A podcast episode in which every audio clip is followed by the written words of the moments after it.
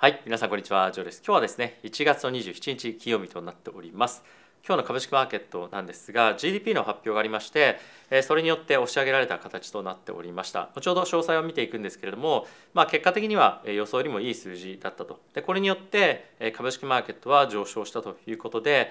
ここ最近の悪いニュースはグッドニュースというようなところからもう完全に経済指標に沿って株式マーケットが動き始めたつまり今後はやっぱりマーケットは、まあ、インフレはもうほぼほぼ、終わったということで、経済の成長性というところに、視点を合わせ始めたのかなというふうに思っています。まあ、当然 FOMC での議論は非常に重要になってくるんですがそれよりももっともっと雇用統計ですとかそういったま数値の方がま重要視されるような相場になってきてるんじゃないかなというふうに思います。で今後やっぱり大きな焦点となるのはまあ決算そして経済指標で経済指標に関してはどれぐらいマーケットが悪くなっていくのかつまり企業の決算がどれぐらい悪化する可能性があるかということなので、まあ、結果的には決算にどう反映するしてくるか経済指標がどう決算に対して影響してくるかということなので、まあ、あのマーケットは今後見ていく上で、えー、経済の方向性というところを、まあ、重要視して、えー、注力して見ていきたいかなというふうに思っています。で今日はですね、まあ、ちょっとですね個別銘柄だったりとか、まあ、そういったところに、えー、焦点を当てたニュースをご紹介をしていきたいなというふうに思っています。本題に入っていく前なんですがこのチャンネルは FXGT のスポンサーでお送りをしております。FXGT はですね今現在口座開設するだけで1万2000分の取引ボーナス。そして入金10万円を限度に入金100%ボーナスを、えー、皆さんにお渡しをしております。でそれに加えて上限120万円までで入金額に対して 20%, 20ないし30%の入金ボーナスがもらえるというキャンペーンもやってますので、えー、ぜひですね為替ですとか、まあ、あとはコミュニティとか、まあ、そういったところに対して、まあ、ちょっと投資してみたいなという方はぜひこちらをご利用いただければと思っております。はいということでまず指数見ていきましょう。はい、でダウがプラスの1.38%、S&P がプラスの0.75%、ラッセル2000が、すみません、ナスダックがプラスの1.31%、ラッセル2000がプラスの0.13%となっております。米国の10年債の金利なんですけれども今日はまあ若干上がっているぐらいであんまり大きな動きはないですね。3.49%でとどまっていると。で奴隷に関しましては130.22というところで金利の上昇に伴って円が売られているというような状況となっております。で原油なんですがここ最近ちょっと強いですね。81.21ということで、まあ、1.3%の上昇となってます。はい、で今一応ナスダックについてはあの株価戻ってきてはいるもののマイクロソフトですとか、まあ、そういったメガテックの決算について、まあ、不安が残るというところと、まあ、あとはビジネスそして個人の消費というところについても、まあ、結構先行きがですね危ぶまれているということで、え、やっぱりあの収益自体はまあどんどんどんどん少し悪化をしていくっていう時期が、まあ、しばらく続いていくと思うんですよね。あとはそれがどれぐらいのタイミングまで下落し続けるかっていうのが、まあ、予測をマーケットがするかっていうところがポイントになっていて今ですと第3四半期からですね決算っていうのは回復をするようになってくると。でそうすると大体まあそれぐらいのタイミングもしくは年末ぐらいですかねに本格的なまあ、あの底入れというかですね、まあ、底入れっていうとちょっとおかしいかもしれませんが、まあ、ちょっとブルーマーケットに向かうような、まあ、下地っていうのが、まあ、ある程度出来上がってくるんじゃないかなというふうに思ってます。でもちろんそれまでのタイミングで、えー、フェットがですね利下げを行うとかっていう話が出てくるようであれば、まあ、そのマクロの影響で上がってくる可能性はあると思うんですけれども、まあ、やっぱりその金利を下げる時の景気の状況っていうのもすごくあの大事だと思うんですよね。ただ単に景気が減速をしていてそんな大きなリセッションじゃない。かつ物価も下がっているというふうになれば当然株価は上がっていってもいいと思うんですがその際に景気が非常に大きく下落をしていてかつ企業の収益もまだまだ減速していきそうだというようなマーケットのセンチメントであれば株価はなかなか難しい状況にあると思うのでその辺りは一概にこのタイミングになればこうなるよねみたいなシナリオはなかなか描けないと思いますのでその時の状況に応じて動いていくというところがま必要になってくるかなというふうに思っています。で金利も引き続き今日はですね2年債の金利も米国の方は上昇しておりましてまああのそんなに大きくはではないんですけどもただし、えー、まあ、ちょっとこれ1年の間のチャートで見ていただくと、まあ、やっぱりもう、えー、昨年末ですかねもう11月ぐらいのタイミングからもう下落に方向に向かっているのでこのトレンドがたとえフェットが今予想しマーケットが予想している以上の金利を、え、上げていくっていうことをあのやっていったとしてもあのただ単に今のマーケットの予想から25ベースとかっていうぐらいだと、まあ、そんなに影響ないと思うんですよね。短期的にはもしかすると、まあ、上下する可能性あるかもしれないですが、まあ、大枠、えー、皆さんの予想の範囲内に入ってるんじゃないかなというふうに思うのでやっぱりそれでも株価は、まあ、ある程度下支え下支えされるような、えーまあ、状況になってくるかと思います。でそうなったら本格的にアメリカのまあ GDP ですとか雇用そしてまあ消費とかっていうところの数値が重要になってくるので、まあ、その辺りの底入れをどのタイミングかっていうのを探っていくような相場になっていくんじゃないかなというふうに思っています。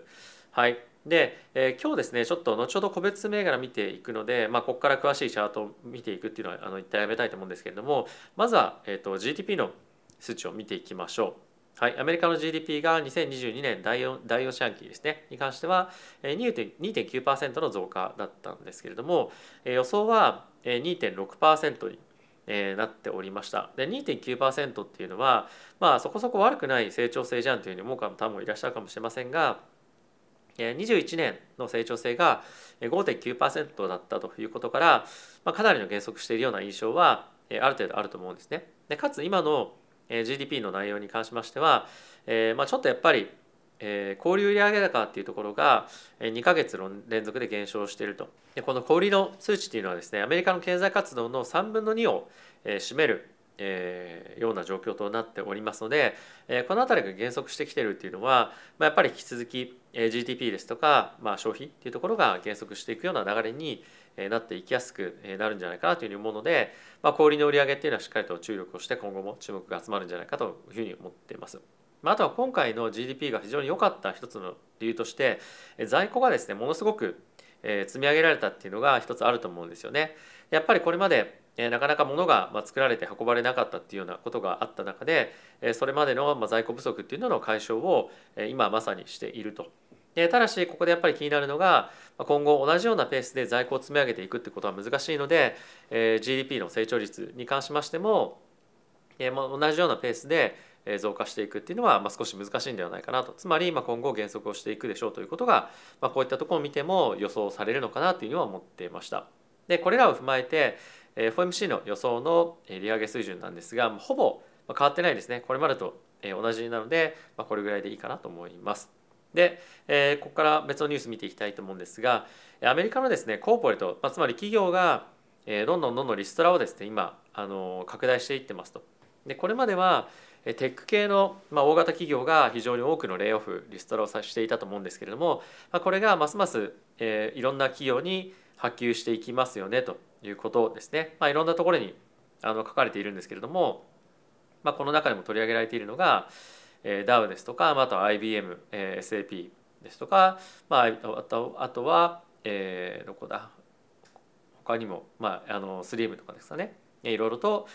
書いていますと。なのでどんどんどんどん、まあ、あのニュースでなかなか見てないだけっていう状況もあるかもしれませんがやっぱりその GAFAM の銘柄っていうのはかなり大規模なニュースになりやすいので、まあ、よく紙面で見ているとは思うんですけれども、まあ、それ以外の企業もどんどんどんどんアメリカではえリストラを始めてるということで、まあ、今後やっぱり、ま消費ですとか、まあ、賃金まあその賃金っていうか何て言うんですかねその働く時に賃金上げてくれないとそこで働きませんみたいな交渉が、まあ、あの雇われる側できなくなってくるので賃金の下落っていうところにも、まあ、ある程度つながっていくんじゃないかなというふうに思います。まあ、それがあの物価上昇の減速っていうところにもちろんつながっていく一方でこのレオフのスピード感っていうところがどんどん速くなってくると小売売上高とかの数値も、まあ、結構なスピードで減速していく可能性もあるので、まあ、この辺りは一つ心配をしておくべきポイントなのかなというふうには思ってます。はい、で続いてなんですが、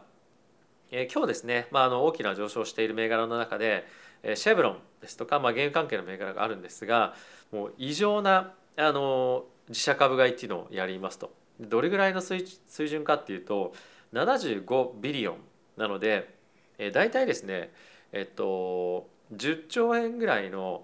えー、バイバックをするというふうな発表をしています。これによってものすごいあの開発がまあ何て言うんですかね、まあ、でき出るというか、まあ、開発というかその、えっと、発行済みの株式の総数が、まあ、減るというふうなあの元からあの大きな株価の上昇っていうところが今していると思うんですが、まあ、これはただ単に75ビリオンの株価がマーケットから消えるっていうふうにはあの捉えないべきですよっていう実は記事なんですよ。つまり何を言いたかっていうと、えっと、ストックバイバックを行っている一方で新しく株式を発行しているタイミングっていうのも実はあの同時期にやっていたりするんですよ。っていうのがこちらにも書かれているんですが The problem with the buyback game is that many companies that buy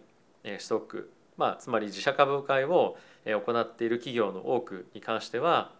シェアのですねリダクションつまりまあ総発行株総株式発行枚数が減らないことがまあよくありますと。でなぜかというと They issue new stock on the other end ということで自社株買いをしておきながらまた別のところで発行してたりとかしているので、まあ、実はそんなに株式の総数が減ってないっていうことも、まあ、よくあるらしいんですよ。なので、まあ、この辺りのリリースとかっていうのをしっかり見ておかないと、まあ、ヘッドラインであの自社株超大量にやりましたみたいな感じで出ていたとしても、まあ、それを真に受けると実際はそんなに思っている以上な株式の総発行枚数は減ってなかったというようなことが起こっている可能性があるらしいです。まあ、これ結構面白いポイントだなというふうに思ったのでご紹介させていただきました。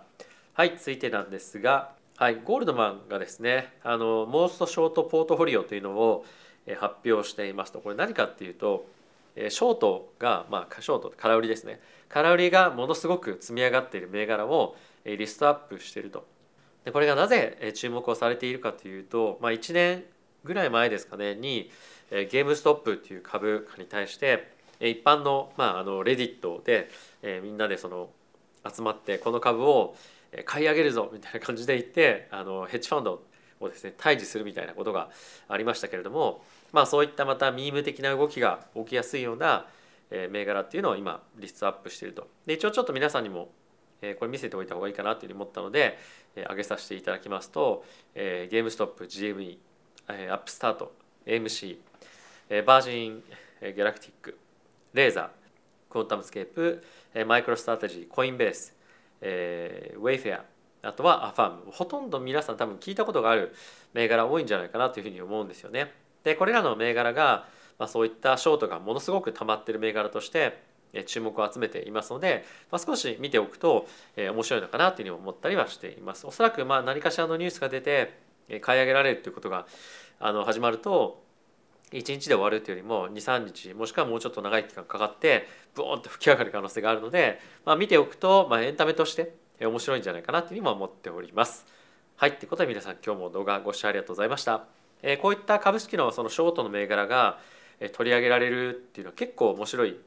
えですよね。やっぱりマーケットがすごい活発化してくるようなタイミングでそういったショートカバーを促すようなフローが出てきたりとかっていうのもあったりするとまた一段と株式マーケットが活気を取り戻すような状況にもなったりするんじゃないかなというふうに思いますし、まあ、あとは決算が今後株式を本当に大きく動かしていくっていうふうになったりするとますます個別銘柄の動きっていうのが激しくなってくるので個人投資家が活発になりやすくなると思いますしあとヘッジファンドも含めて個別銘柄での取引っていうのが増えやすくなってくると思うんですよ。でそうなると本当にあの毎日毎日